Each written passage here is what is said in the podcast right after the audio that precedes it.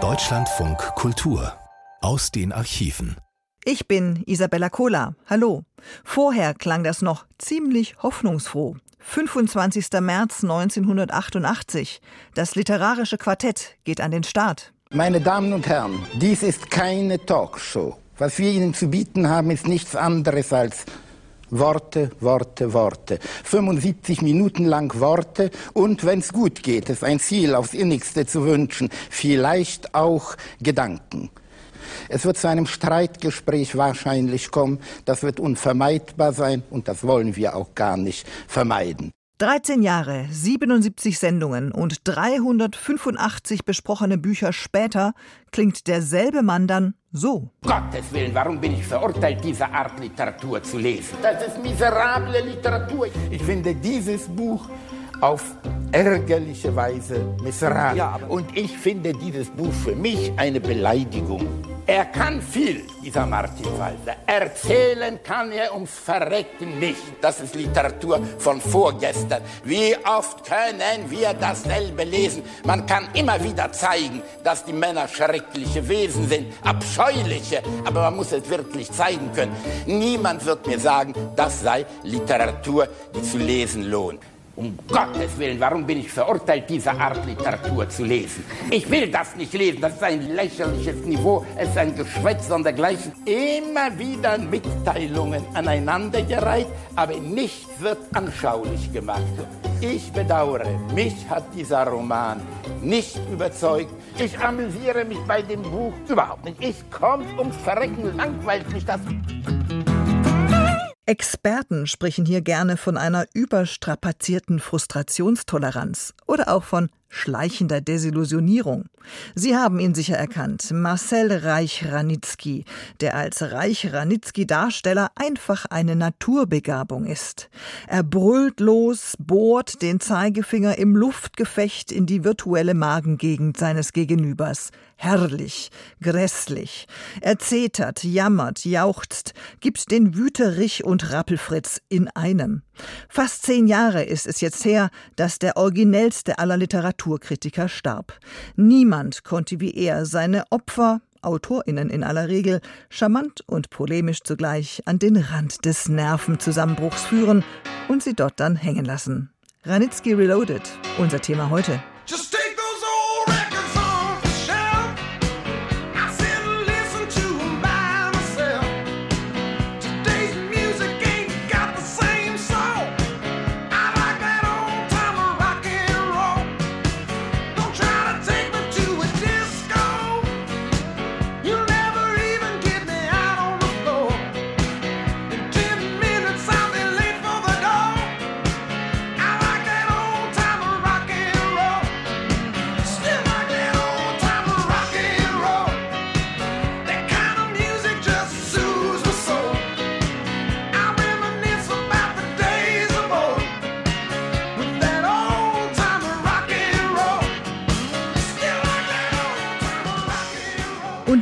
Anfang wohnt ein Zauber inne. Beim Erklimmen der ersten Stufen zur Erkenntnis der Persönlichkeit des Marcel Reich-Ranitzky hilft Ihnen jetzt stilecht, nein, nicht Google, nicht Wikipedia, weder Munzinger noch Brockhaus, sondern das Kalenderblatt des Deutschlandfunks aus dem Jahr 2020 weiter.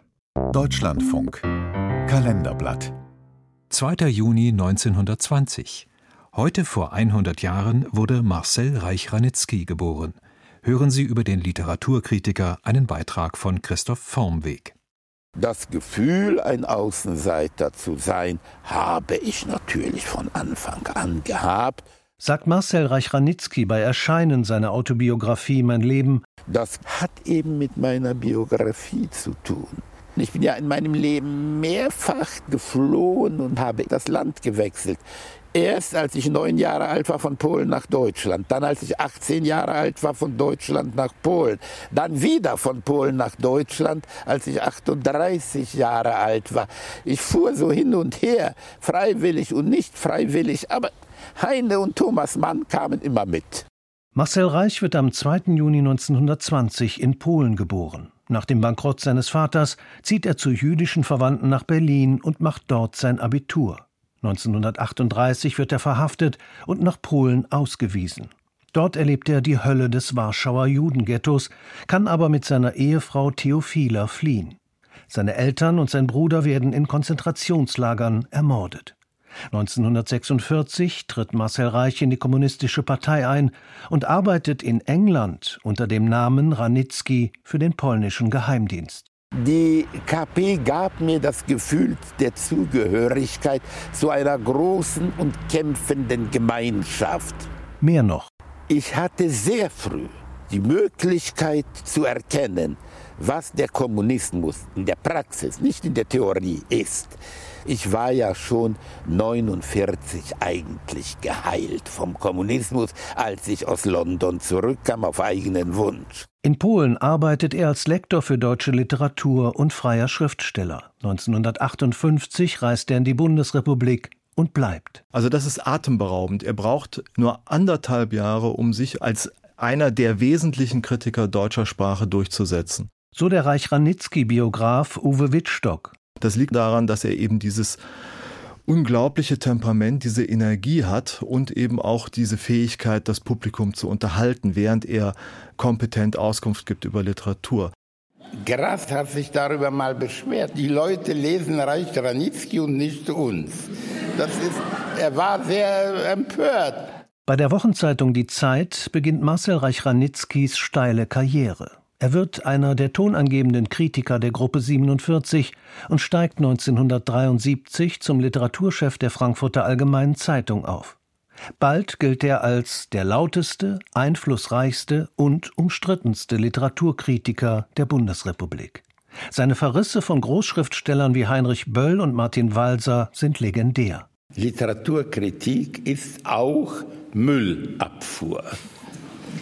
Das sagte Schlegel habe seinen Grund darin, dass seit der Erfindung der Druckerpresse so unendlich viele Bücher erscheinen, dass es nötig ist, da Ordnung zu machen und die wegzuschaffen, die keinen literarischen Wert haben. Selbst seine Lieblinge, so die Lyrikerin Ulla Hahn, müssen Reich Ranitzkys Urteil fürchten. Zumal als er von 1988 bis 2001 das literarische Quartett leitet. Im Literaturbetrieb wächst der Hass der Gemaßregelten. Man sagt Reich Ranitzky Selbstherrlichkeit und Richtergehabe nach. Martin Walser rächt sich mit dem Skandalroman Tod eines Kritikers. Kritiker, die sich nicht irren, sind jene, die nichts riskieren. Wer etwas riskiert, dem kann es immer passieren, dass er daneben haut. Die Auflagen der von Reich Ranitzky gelobten Bücher schießen in die Höhe. Der größte Verdienst ist sicherlich, dass er die Literatur ins Gespräch gebracht hat. Er hat Literatur und Literaturkritik in unglaublichem Maße popularisiert. Noch als 80-Jähriger ist Reich Ranitzky die marktbeherrschende Instanz im Literaturbetrieb. Der erklärte Atheist, der Gott für eine literarische Erfindung hält, gilt als Literaturpapst. Seine Autobiografie Mein Leben verkauft sich über 1,5 Millionen Mal und wird verfilmt. Er wird mit Ehrungen überschüttet. Für Marcel Reich-Ranitzky bleibt die Literatur bis zu seinem Tod im Alter von 93 Jahren sein portatives Vaterland, wie Heinrich Heine sagte, seine Ersatzheimat. Solange Literatur nötig sein wird, wird Kritik nötig sein. Das ist anders gar nicht vorstellbar. Martin Walser, der genau wie Günter Grass als Reich Ranitzkys ständiger Antipodenstachel im Kritikerfleisch eingeordnet werden kann, bezeichnet diesen heute als lustig, drastisch, machtfroh, unkompliziert, temperamentvollen Augenblicksmensch mit unbestreitbarer Glaubhaftigkeit. Das war danach, wohlgemerkt. Vor dessen Ableben hatte er ihm noch den Skandalstreifen Tod eines Kritikers hinterhergeworfen. Ähnlichkeiten mit da noch lebenden Personen waren, Sie wissen schon. Als die Nachricht vom Tod von Marcel Reich-Ranitzky uns erreichte, hatte mein Kollege Klaus Pokatzki Gelegenheit, mit Frank Schirmacher, dem damaligen Mitherausgeber der FAZ, zu sprechen. Den Literaturteil der FAZ hat er erfunden.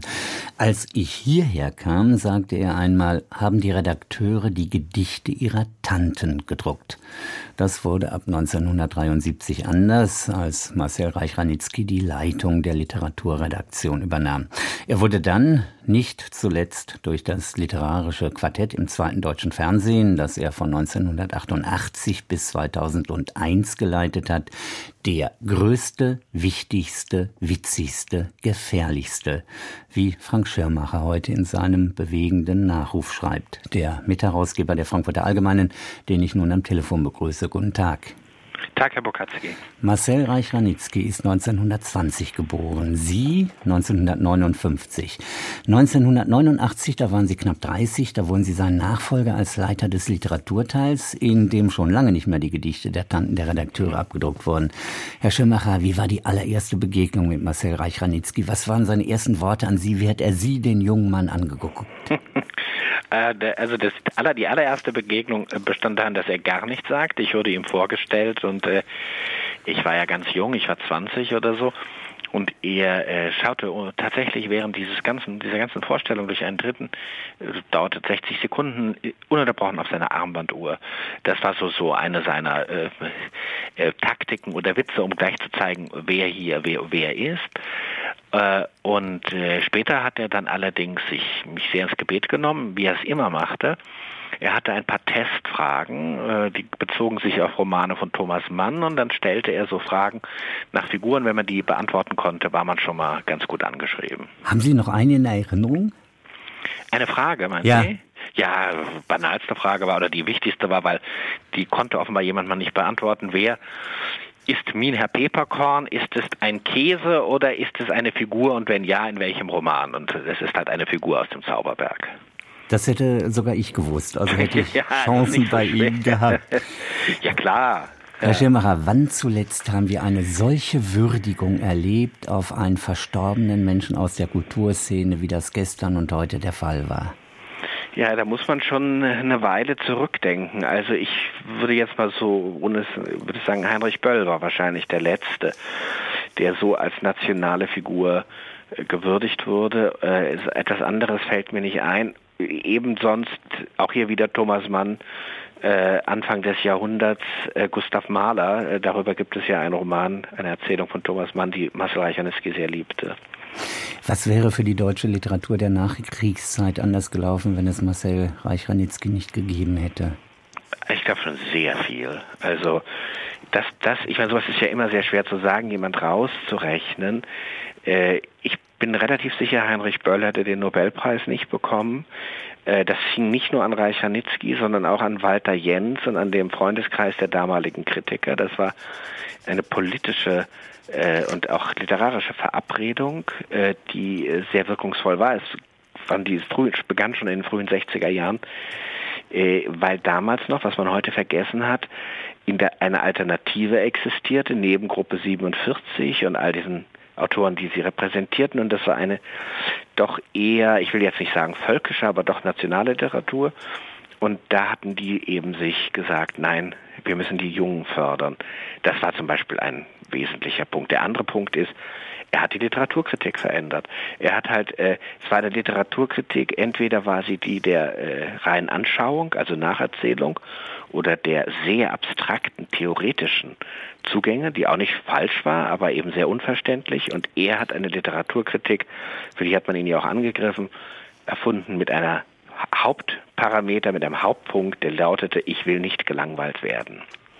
In Ihrem berührenden Nachruf schreiben Sie heute, er liebte das Telefon und hätte, wäre er jünger gewesen, das Internet als ideales Instrument seiner Eigenschaften, Neugierde, Freude am Klatsch und permanentes Informiertsein geliebt. Mhm. Marcel Reichanitzky und ein E-Book. War das denkbar? Also ich würde sagen, ein, wenn er jetzt so hier so 50, 60 wäre, schon in dem, das denke ich mir durchaus. Das wäre für ihn allerdings eher sowas gewesen wie, äh, da hat, er, hat er eine ganze Bibliothek gleich auf Reisen mit. Äh, ich äh, erinnere mich daran, als äh, äh, Reicharnitzky äh, hier Literaturchef war, war einer der größten ersten, das muss man sich mal vorstellen, technologischen Innovationen, dass er ein Faxgerät anschuf, was damals schon eine Sensation war. Also er war immer sehr mit Moderne, das, da hatte er gar nichts dagegen. Dieser Mann war in Verfolgung und Ruhm die Personifikation des 20. Jahrhunderts, schreiben Sie, und über seine Traumatisierung, bedingt durch den Holocaust und die Verbrechen der Nationalsozialisten. Und sie schreiben, er schaute ständig nach, ob noch abgeschlossen war. Er setzte sich niemals mit dem Rücken zur Tür. Er rasierte sich mehrmals täglich, weil unrasierte Menschen im Warschauer Ghetto aufgegriffen wurden. Hat er jemals wirklich seinen Frieden gefunden mit den Deutschen, die ja ihn verfolgt und die seine Eltern seinen Bruder ermordet haben? Hat er Frieden mit diesem Land finden können? Also das ist wirklich nicht leicht zu beantworten. Ähm, ich meine, ich sehe ja auch noch ihn sich, er rasierte sich ja auch hier im Büro. Sie, Sie müssen sich vorstellen, das muss man, ich glaube, das kann man sich gar nicht vorstellen. Er berichtete mal, wie er im Ghetto stundenlang vor dem Spiegel stand, weil er raus wollte. Er wollte irgendwas in Warschau holen und sich fragte, was an mir ist jüdisch? Und so, also das sind ja Prägungen, die, da war ein junger Mann, die sind ja ungeheuerlich. Und dann kommt er nach Deutschland und ein Teil der Täter, insbesondere auch derjenigen, die er kannte aus dem Warschauer Ghetto, der eine, für den er da äh, die Übersetzungen machen musste, die waren ja, äh, der eine war Anwalt, die waren ja noch da. Äh, und trotzdem ist er gekommen und trotzdem hat er sich durchgesetzt. Aber dann gab es doch äh, in Deutschland eine Reihe von Ereignissen auf der eher kulturellen Ebene, Fassbinderstreit und äh, Historikerstreit, da habe ich ihn ja erlebt. Da war er schon sehr, sehr, sehr alarmiert. Äh, Beides in den 80er Jahren, wenn ich sagen. Die, die verhinderte Premiere am Schauspiel Frankfurt von Fassbinders Stück Der Müll, die Stadt und der Tod und dann kurz darauf der Historikerstreit. Ja. Hatte er das Gefühl, dass er persönlich damals ausreichend sich auch beteiligt hat? Oder hat er im Nachhinein vielleicht gedacht, da hätte er lauter sein müssen? das gab immer so Anwandlungen und ich sehe noch in unserer Konferenz, ich meine, das können Sie ja dann, da sitzt also jemand, der das ja alles erlebt hat, der dann so sagt, wörtlich sagt, die jüdische Gemeinde in Frankfurt sitzt auf gepackten Koffern. Ja, wohlgemerkt in den 80er Jahren. Und das war auch nicht irgendwie übertrieben. Man muss aber sagen, es gab auch eine Heilung. Keine totale, aber eine ganz große, wo er sich wirklich, danach war er anders. Und das war die Rede von Richard von Weizsäcker vom 8. Mai 1985. Der sich das bekannt hat, der sich ja, bekannt hat und von der Befreiung Deutschlands gesprochen genau. hat und nicht von der Kapitulation. Genau, und da sieht man, weil wir doch immer auch als Journalisten manchmal so zynisch sind, Politiker reden und so weiter, was eine Politikerrede bewirken kann. Ich bin hier Zeuge, wie diese Rede auch bei seiner Frau äh, von Marcel Reichenski ein, nicht ein Urvertrauen wiederhergestellt hat, aber doch ein Vertrauen, dass die Institutionen des Staates in Ordnung sind und äh, er äh, sich mit diesem Staat irgendwie auch wieder versöhnen kann. Im Deutschlandradio Kultur Frank Schirmacher, der Mitherausgeber der Frankfurter Allgemeinen zum Tode von Marcel Reich-Ranitzky. Herr Schirmacher, Sie schildern eine kleine Anekdote heute in Ihrem Nachruf. Ich kenne Sie, ich kenne Sie, so hat ihn mal ein Verkäufer oder Tankwart begrüßt. Ich kenne Sie aus dem Fernsehen, Sie sind doch der Robert Lemke, also der alte Was bin ich Ratekönig aus dem alten Fernsehen. Konnte er darüber lachen oder war ja, er zu eitel? Nein, das hat er, die Geschichte hat er mir selber erzählt. Und wie er sie erzählt hat, ich kam aus dem Lachen nicht mehr raus. Äh, das war nicht eitel. Das müssen Sie sich, das ist doch das Phänomen dieses Mannes der betreibt ein Gewerbe, das in Deutschland vielleicht fünf Prozent der Bevölkerung interessiert. Der schreibt über Goethe, über Schiller und meinetwegen über Grass und Walser. Und es schafft es mit diesem Gewerbe eine Popularität zu erreichen, die ihm mit den, das war ja damals noch super Star, der Robert Lemke, die das äh, alles miteinander verschmilzt. Und ich würde sagen, da müssen auch die Schriftsteller, die ihn, sich von ihm so verfolgt fühlen wie Gras, doch dankbar sein. Er hat die Bedeutung von Literatur in dieser Gesellschaft durch sein Tun und durch die Art, wie er es tat, äh, wieder äh, hergestellt. Und mehr kann man doch gar nicht erwarten in einer Gesellschaft, die ständig neuen Reizen hinterherläuft. Also er konnte offensichtlich auch lachen und Witze machen. Unglaublich. Wie ja. ist er mit dem Fernsehen anfangs umgegangen? Ich werde nie vergessen, die allererste Sendung des literarischen Quartetts. Das ist nicht mhm. das, was wir gestern den ganzen Tag und heute immer im Radio hören, so als Beginn der Sendung, sondern in der allerersten hören wir auf diesen kleinen Auszug die Musik aus dem Rasumowski-Quartett ja. von Beethoven ein. Ein Räuspern, das ist ganz offensichtlich er. Ja. Da merke ich so, also Fernsehen ist was ganz Neues. Er hat dann ja auch den Deutschen Fernsehpreis abgelehnt. Mhm. Wie hat er in der Redaktion so vom Fernsehen erzählt?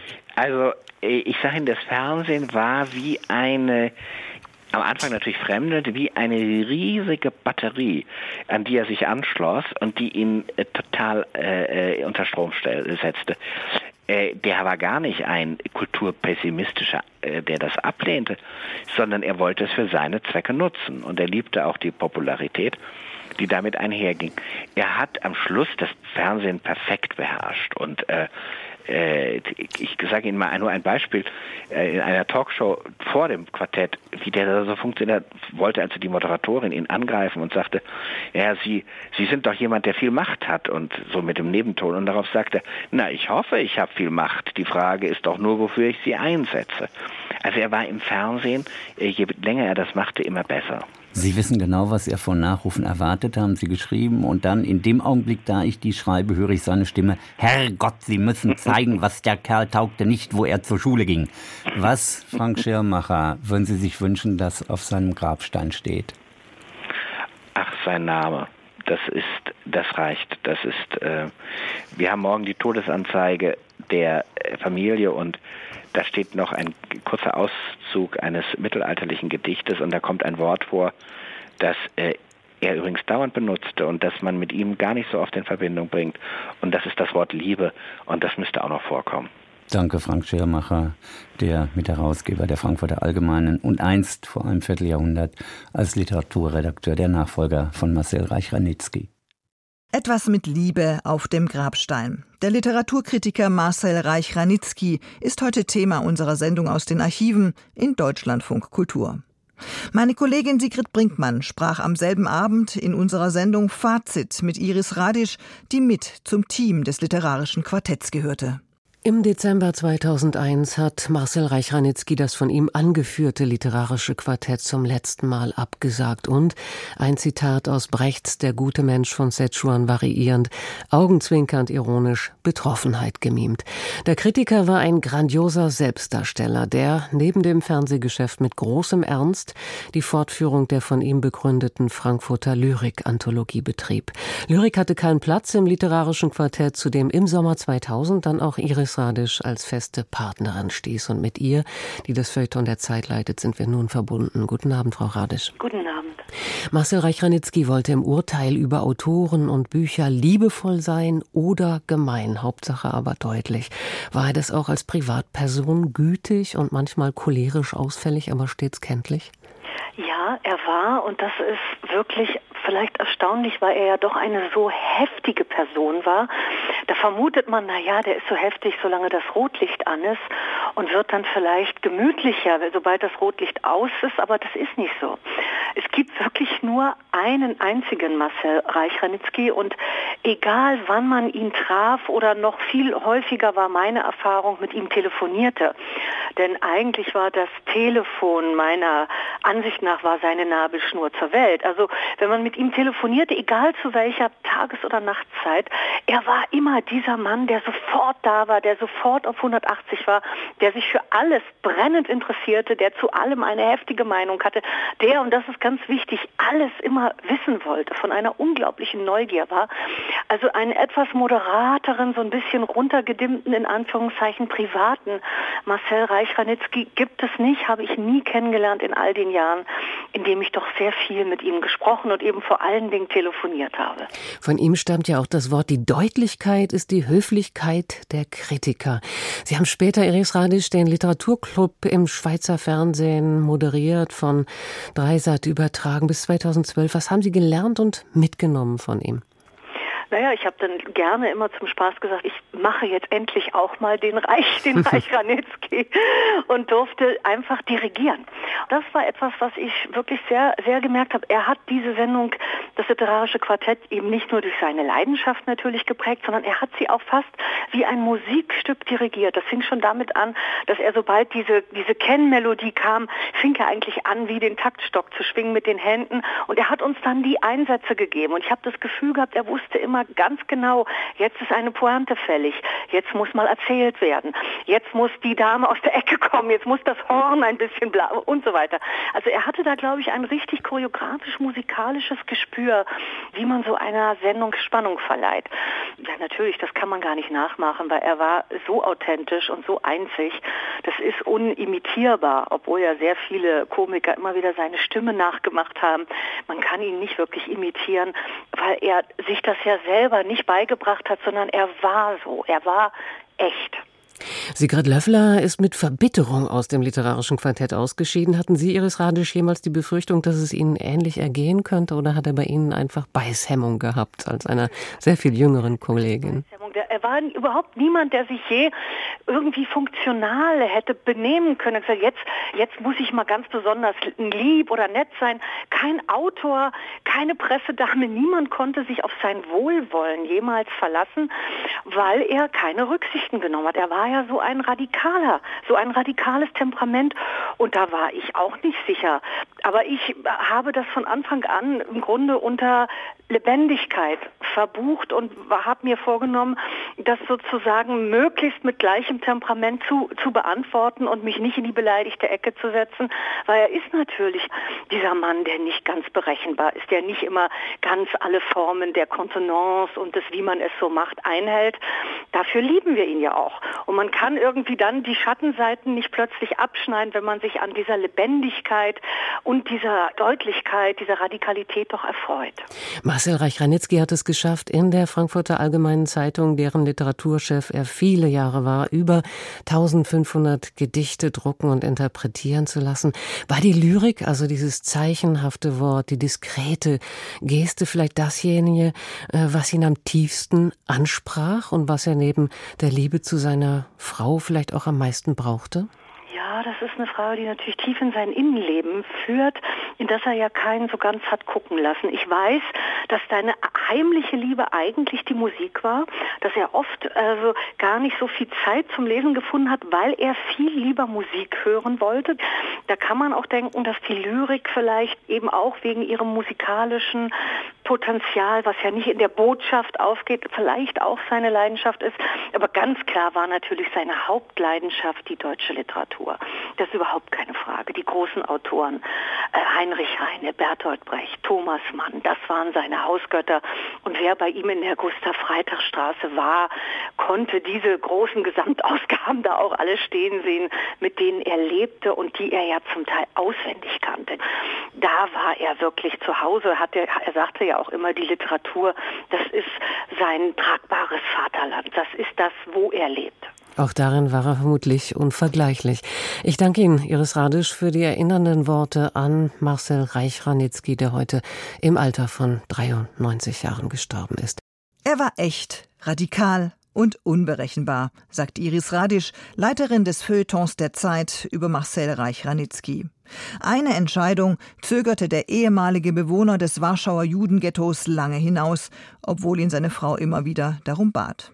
Er zögerte, selbst zu schreiben über das, was er und seine Familie während der Zeit des Nationalsozialismus erlebt hatten. Aber 1999 lag Mein Leben auf den Tischen der Buchhandlungen, wurde zum Bestseller. Wie kam es dazu? Erzählte der Großkritiker in der Sendung Büchermarkt im Deutschlandfunk. Er ist, kein Zweifel, der lauteste, temperamentvollste, einflussreichste, aber auch umstrittenste deutsche Literaturkritiker, Marcel Reich-Ranitzky. Er hat, offen gestanden, lange habe ich darauf gewartet, er hat jetzt seine Autobiografie veröffentlicht, und zwar unter dem Titel Mein Leben. Mit Marcel Reich-Ranitzky gesprochen hat an seinem Urlaubsort in Salzburg Wilfried F. Schöller. Herr Reich-Ranitzky, es hat viele Jahrzehnte gedauert, bis Sie Ihre Autobiografie geschrieben haben. In der Versuchung, direkt nach dem Überleben zu schreiben, Waren Sie nie? Nein, im Gegenteil. Meine Frau hat damals von mir verlangt und mich immer wieder aufgefordert, dass ich es tun soll. Ich habe es nicht getan. Ich hatte Angst. Ich hatte Angst vor dieser Aufgabe. Im Übrigen, wissen Sie, diejenigen, die das überlebt haben, was wir, meine Frau und ich, überlebt haben, haben 1945, 46 mit dem Blick nach vorn gelebt und äh, wollten eigentlich darüber, was wir erlebt haben, nicht viel reden. Ich habe auch niemandem erzählt, was ich im Warschauer Ghetto erlebt habe, wenn ich nicht direkt danach gefragt wurde. Also wir hatten so viel Kummer, woher wir was zum Anziehen beschaffen und äh, was für Tätigkeit, eine Arbeit finden. Schreiben von Erinnerung, dafür war damals keine Zeit, auch keine, ja. keine Geduld. Dennoch will ich fragen, äh, es sind ja viele Jahrzehnte da in der Zwischenzeit vergangen. Äh, welcher Widerstand musste denn da überwunden werden? Na, vor allem Angst. Angst im zweifachen Sinne. Zunächst Angst, dass ich literarisch der Aufgabe nicht gewachsen bin. Ich weiß, Sie brauchen mir nicht zu sagen, es haben über ähnliche Erlebnisse viele Leute geschrieben, die nicht schreiben können oder denen Lektoren die Bücher dann zurecht gemacht haben. Äh, ich hatte einfach Angst, dass ich dem nicht gewachsen bin. Mein Metier ist ein anderes. Und wenn ich ganz simpel sagen soll, es fiel mir doch leichter, über Thomas Mann und Kafka als über mich selber zu schreiben. Das war die eine Angst, dass ich es literarisch nicht schaffe. Die andere, ganz einfach die Angst davor, das alles noch einmal erleben zu müssen, wenn auch nur in Gedanken. In Polen geboren, dann nach Berlin gekommen. Der Vater Kaufmann macht Bankrott. Man denkt, in Berlin ist es bei Verwandten auch günstiger. Sie sind dann in der Nazizeit in die Schule gegangen und Sie erzählen da ganz eigenartige Angelegenheiten. Erstens mal, dass Sie Abitur machen konnten, äh, ist ja fast wie ein Wunder. Ja, ich habe ja erklärt, warum ich das Abitur machen konnte, warum Juden noch das Abitur machen konnten.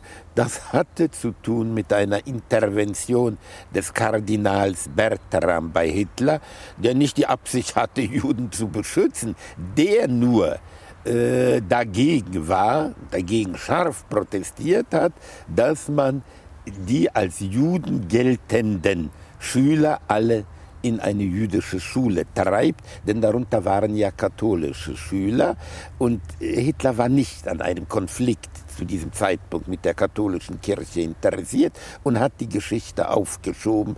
Die jüdischen Schüler wurden erst nach der Kristallnacht äh, aus der Schule vertrieben. Ja, 19, noch nicht mal 20 Jahre, holten ihn in Polen schon wieder in Warschau die Deutschen ein. Warschauer Ghetto, Sie haben schon ab und zu darüber erzählt, hier und dort, aber eben nie zusammenhängend. Und äh, in diesem Punkt ist es fast so eine Art Enthüllungsbuch. Sie ziehen den Vorhang auf über ein Kapitel, das wir so von Ihnen nie gehört haben. Was ist das Fazit dieser mörderischen Situation, der Sie ja denk, mit ihrer Frau denkbar knapp nur entronnen sind? Ja, ein Fazit zunächst einmal das Fragezeichen. Ein Fragezeichen, das uns beiden, meiner Frau und mir, keine Ruhe gibt. Nämlich die Frage, warum? Warum haben wir das überlebt? Warum hat, haben die Eltern meiner Frau und meine Eltern und mein Bruder. Bruder, sie alle haben es nicht überlebt. Wir haben es überlebt. Warum? Es gibt darauf nur eine einzige Antwort, der Zufall. Sie schildern eine Situation, wo Sie beide schon zum Abtransport laufen, sozusagen schon in der Kolonne sind. Und das kann sich nur um, sagen wir mal, die Möglichkeit von zwei, drei Sekunden gehandelt haben und Sie entrinnen. Naja, wir sind rausgesprungen aus der Reihe und der Soldat hat hinter uns hergeschossen. Das wissen wir. Von jemandem haben wir es erfahren, von einer Frau, die mit uns in den Reihen stand, die eine halbe Minute nach uns geflohen. Er hat geschossen, hat uns nicht getroffen, hat das Gewehr weggeworfen und die Frage, ob er uns nicht getroffen hat, weil da an dem Gewehr was kaputt war oder weil er uns gar nicht treffen wollte, wird unbeantwortet ja. bleiben. Wenn man Ihr Buch liest, das Letzte an Gewalt, an Gemeinheit, an menschlichem Dreck, an äh, schrecklichem Handeln, haben Sie verschwiegen. Ich bin nicht so sicher, ob Sie recht haben. Ich habe, da gibt es eine Stelle in dem Buch, die für mich wichtig war. Ich, wir kommen, nachdem die Deportation zunächst abgeschlossen wurde, weil drei Viertel der Bevölkerung des Ghettos schon abtransportiert war, teilt man uns eine Wohnung zu. Wir werden rausgeschmissen aus unseren Wohnungen, bekommen irgendeine Wohnung vorläufig zugeteilt.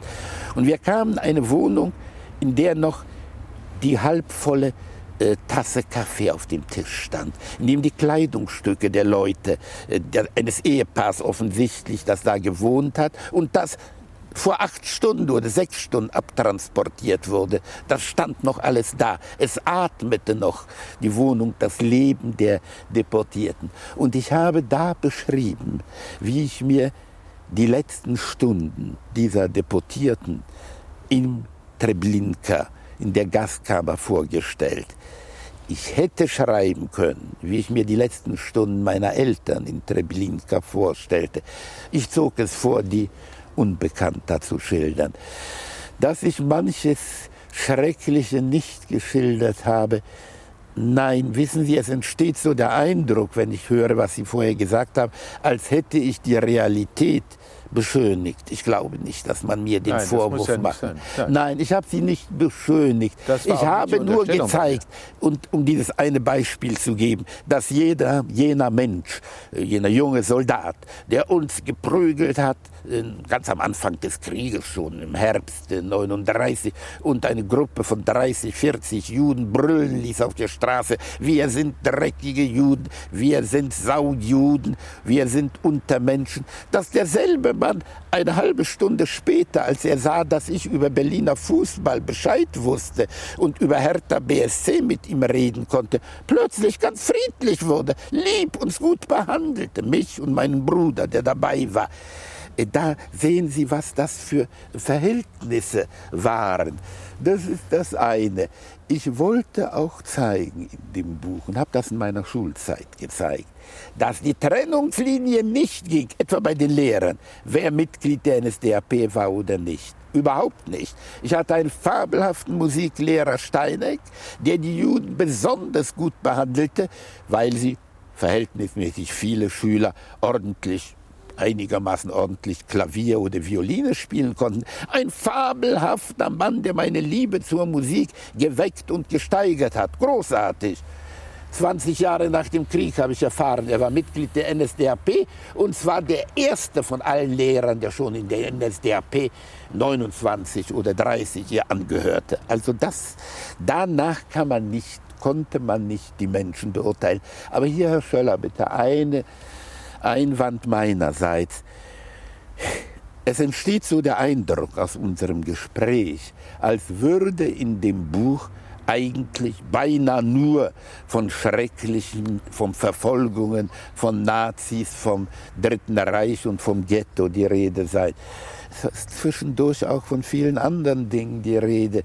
Und ich habe versucht, es, mein Leben so zu zeigen, wie es war. Und das war nicht nur schrecklich, es war auch einiges ganz schön in dem Leben, wofür ich sehr dankbar bin. Befreit von der Roten Armee, Sie sind Kommunist geworden, sind zunächst mal in die polnische Armee gegangen, also in diese äh, sich wiederfindenden unter Teile. sowjetischem Oberbefehl. Unter sowjetischem Oberbefehl. Sie sind in die kommunistische Partei gegangen. Ich will jetzt nicht fragen, warum. Das liegt ja so nahe, dass man damals Kommunist geworden ist. Ich will fragen, was verdanken Sie der KP? Das ist eine nicht ganz leichte Frage. Ich verdanke der KP wohl vor allem das Gefühl, richtig oder schlecht, der Zugehörigkeit zu einer großen Gemeinschaft. Vergessen Sie bitte nicht, ich war ja immer im Grunde ein einsamer Mensch. Das heißt nicht, Ich hatte Freunde, gewiss, aber ich gehörte ja nirgendwo hin. Nicht zur jüdischen Gemeinde, deren Mitglied ich nie im Leben war und auch heute nicht bin. Äh, ich war, gucken Sie die Schüler in meine Mitschüler, die gehörten ja alle der Hitlerjugend an, die gingen in der Tanzschule und dergleichen das alles, ich war anders bei mir. Ich saß zu Hause und las Thomas Mann. Äh, das, so, sah es im Dritten Reich in meiner Schulzeit oft aus. Die KP gab mir das Gefühl der Zugehörigkeit zu einer großen und kämpfenden Gemeinschaft wie falsch die Ideale waren, wie verlogen vieles war, das ist eine andere Frage. Aber zunächst einmal war dieses Gefühl da. Das ist das eine. Weiter. Ich hatte sehr früh, das ist paradox, wenn ich das sage, die Möglichkeit zu erkennen, was der Kommunismus in der Praxis, nicht in der Theorie ist. Das verdanke ich der KP, dass ich sehr bald gesehen habe, was für Menschen da dirigierten und leiteten, wie da gearbeitet und gemacht, geschaffen wurde, dies und jenes. Und meine Enttäuschung, die viele meiner Generation erlebt haben, diese große Enttäuschung am und mit dem Kommunismus, die habe ich sehr schnell erlebt. Ich war ja schon 49 eigentlich geheilt vom Kommunismus, als ich aus London zurückkam auf eigenen Wunsch. Sie waren im diplomatischen Dienst, ja. Sie haben für den polnischen Geheimdienst gearbeitet. Darüber hat es eine Auseinandersetzung gegeben vor naja, einigen Jahren. Äh, Fünf Jahre her. Ja, Sie schreiben jetzt im Grunde genommen darüber, über diese Auseinandersetzung, kein Wort. Nein, ich finde wichtig, dass ich bei diesem Geheimdienst war und was ich dort gemacht habe. Und das habe ich, glaube ich, ausführlich und so genau wie möglich dargestellt. Ich bin dazu vor allem aufgefordert worden zu diesem Geheimdienst, weil ich, weil ja aus meiner Biografie hervorging, dass ich bis Ende 38 in Berlin gelebt habe, des Deutschen dessen mächtig. Ich habe ja das Abitur in Berlin gemacht, sogar als bester Deutschschüler. Und da hat man natürlich solche Leute gebraucht und mich nach Berlin geschickt, Anfang 46. Aber ich war schon vorher in dem Geheimdienst ein wenig tätig. Äh, wenn ich damals gesagt hätte, ich möchte mich da nicht betätigen, lieber einen Finger weg davon, ich würde mich doch heute schämen. Im Gegenteil, ich war froh, dass man mich brauchte, dass man meine Hilfe suchte. Und das Wort Geheimdienst hat dann auch so einen Anklang, Beiklang, ja, Abenteuer, irgendwelche geheimnisvollen Dinge. Man wird erlernen, was da hinter den Kulissen gespielt wird und wie gespielt wird. Ich habe nicht einen Augenblick gezögert. Ich habe gesagt, selbstverständlich, ja, wenn man mich braucht dazu, klar, mache ich mit.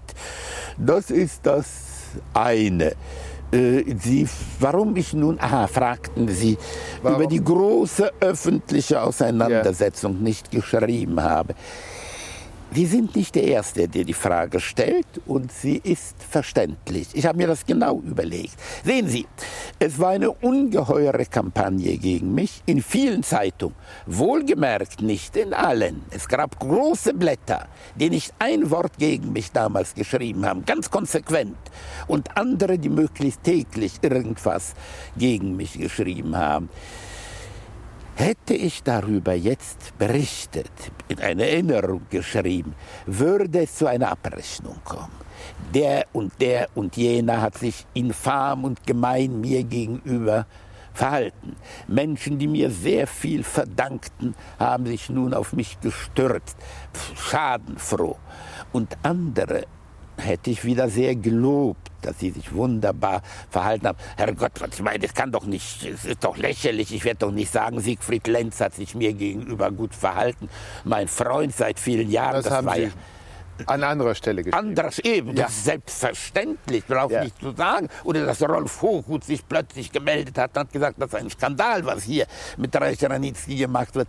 Es wäre eine Abrechnung äh, entstanden mit Zensuren, die ich verteile, pro und contra. Ich habe mir gedacht, nein, das ist nicht wichtig. Wichtig ist, dass ich dabei war und was ich da getan habe. Und diese Pressekampagne, so widerlich sie auch war, äh, das ist nicht meine Sache eigentlich, darauf zu reagieren. Vergessen Sie bitte eins nicht. Ich habe eine Erfahrung damals gemacht, nicht zum ersten Mal. Wer von mir als Autor ungünstig beurteilt wurde, hat jede Gelegenheit wahrgenommen, auf mich zuzuschlagen und sich zu rächen. Das wäre kein Unglück. Das gehört zu meinem Gewerbe, damit muss ich mich abfinden. Aber es gibt eine andere Gruppe von Menschen, über die ich nie ein Wort geschrieben habe und die hasserfüllt sagen, er ignoriert mich. Und die schlagen auch zu gegen mich. Diese Gruppe ist gewaltig. Sich da zu wehren, ist sehr, sehr schwer. Das ist so wie in der Musikkritik. Stuckenschmidt hat gewarnt. Schreiben Sie über alle Sänger in der Stadt, in der Sie als Kritiker arbeiten und über Dirigenten die Wahrheit. Beim Chor Mund halten. Es sind zu viele. Sie werden nie fertig werden. Schwierige Jahre in Polen. Was war denn das für Sie das Gravierendste für diesen polnischen, also polnisch schreibenden Literaturkritiker, der sich der deutschen Gegenwartsliteratur annimmt? Also, es wird Sie wundern. Das gravierendste war ein später Aufsatz, der ich kurz bevor ich Polen verlassen habe, habe ich den geschrieben und veröffentlicht. Ein großer Essay über Hermann Hesse. Und als dieser Essay in der Zeitschrift des polnischen Schriftstellerverbands Twórczość erschien und gedruckt war, habe ich mir eigentlich überlegt, wen geht in Polen der Hesse so an? Wozu habe ich das geschrieben? An, für wen habe ich das geschrieben? Und bald habe ich gemerkt, im Grunde schreibe ich ja für deutsche Leser. Nicht nur über Hesse, aber auch über Anna Segers und Arnold Zweig und Heinrich Mann und Feuchtwanger. Auch über Kleist und Goethe gelegentlich.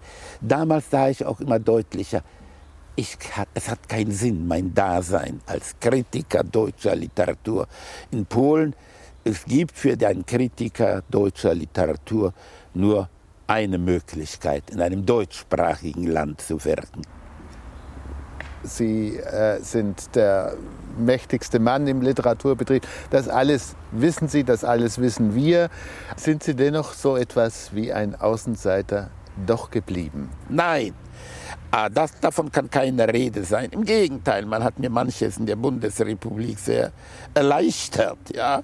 Gar keine Frage. Und ich habe ja schließlich den Posten des Chefs der Literatur in der Frankfurter Allgemeinzeitung bekommen und 15 Jahre lang verwaltet. Also keine Spur, keine Klage meinerseits. Das Gefühl, ein Außenseiter zu sein, habe ich natürlich von Anfang an gehabt. Das ist geblieben. Das wird sich jetzt, da ich bald 80 Jahre alt sein werde, natürlich nicht mehr ändern. Hat eben mit meiner Biografie zu tun. Das dürfen Sie nicht vergessen, das Hin und Her gerissen werden äh, zwischen Polen. Ich bin ja in meinem Leben mehrfach deportiert und äh, nein, mehrfach geflohen und mehrfach das Land gewechselt. Erst als ich neun Jahre alt war von Polen nach Deutschland, dann als ich 18 Jahre alt war von Deutschland nach Polen, dann wieder von Polen nach Deutschland, als ich 38 Jahre alt war. Es ging ein bisschen hin und her. Nur um es kurz zu sagen, ohne, weiß Gott, ohne Selbstlob, das wäre ja kein Selbstlob. Ich fuhr so hin und her, freiwillig und nicht freiwillig, aber Heine und Thomas Mann kamen immer mit. Marcel Reich-Ranitzky über seine soeben erschienene Autobiografie Mein Leben im Gespräch mit Wilfried F. Schöller. Mein Leben von Marcel Reich-Ranitzky ist in der Deutschen Verlagsanstalt erschienen, 500 Seiten, 49 Mark 80. In der Verfilmung der gerade besprochenen Autobiografie Mein Leben wird der kleine Marcel, das alter Ego Reich Ranitzkis also, von den Mitschülern in der Klasse im Ghetto gequält und schikaniert. Mama, was also tun? Ich kann nichts dafür, dass ich aus Polen komme. Na, das ist ja auch nicht schlimm. Jeder kommt irgendwo her. Am besten du tust so, als wäre dir das ganz egal. Dann lassen sie dich irgendwann in Ruhe. Nein, du verstehst es nicht. Sie ärgern mich immer weiter, weil, weil ich nicht richtig sprechen kann. Wir üben das jetzt jeden Tag, bis du es besser kannst als die anderen. Wir sind Juden, Marcel. Wir sind anders als die anderen. Deswegen müssen wir die Besten sein. Es ist egal, was du in der Zukunft machen wirst. Du musst immer der Beste sein. Vergiss es nicht. Seine Eltern und sein Bruder wurden von den Nazis in Konzentrationslagern ermordet. Er, der deutsch-polnische Außenseiter, flüchtete mit seiner geliebten Frau Theophila aus dem Ghetto in die Welt hinaus und wurde überall der Beste, wie ihm die Mutter aufgetragen. Dass er das größtenteils und ausgerechnet in Deutschland und mit den Deutschen gemeinsam tat, ist das erste Wunder im Leben des Marcel Reich-Ranitzky. Dass ihm dabei sein Humor nie abhanden kam, das zweite. Ja, äh, das neue Buch von Grass, ein sonderbares Buch. Es schildert einen Aufenthalt in Indien, was mich schon gegen das Buch stimmt. Das damit beginnt. Äh, das ist jedermanns Recht, Bücher zu schreiben, die in Indien spielen, in Korea. Warum nicht? Neufundland, man kann alles machen. Aber ich finde, man kann auch auch einen Roman schreiben, der in Wanne Eickel spielt. Das ist durchaus möglich. Aber gut, ein Reisebuchaufenthalt in Indien. Ich interessiere mich für Indien nicht. Nun, warum er nach Indien gefahren ist, schreibt er ganz deutlich, hat er ja vorher in einem Interview gesagt, wegen der Kritik über die Rettin. Er sagt, jetzt nichts als raus, weil Deutschland die Rettin nicht gewürdigt hat zeigt er den Rücken dem Vaterland und fliegt nach Indien. Dagegen habe ich nichts, aber was tut er in Indien? Er liest Thomas Mann und seine, und seine Frau liest Fontane. Ja, ich weiß nicht, was Sie lachen, das sind sehr gute Autoren. Ich bin ein... Ich bin ein Bewunderer von Fontane und Thomas Mann. Ich frage mich, ob man nur in Indien das lesen muss. Marcel Reich-Ranitzky. Unser Thema am nächsten Samstag der Monumentalfilm Cleopatra, der vor 60 Jahren im New Yorker Tivoli Theater Premiere hatte, gemeinsam mit der Leidenschaft zwischen Liz Taylor und Richard Burton. Ich bin Isabella Kohler und sag Tschüss, bis zum nächsten Mal. Lesebegeisterung jetzt aufgeploppt? Fehlanzeige? Das passiert auch dem größten Literaturpapst ab und an. Unser Rauschmeißer gleich. Die meisten Bücher, die wir im Quartett hier besprochen haben, im Laufe der beinahe 14 Jahre, habe ich von der ersten bis zur letzten Zeile gelesen. In den meisten Fällen war es eine Qual. In den meisten Fällen habe ich mir die Frage gestellt, würde ich freiwillig, wenn ich nicht diesem Quartett angehörte, dieses Buch lesen, zu Ende lesen? In den meisten Fällen lautete die Antwort, oh nein. Yo escribo mi camino sin pensar, sin pensar dónde acaba.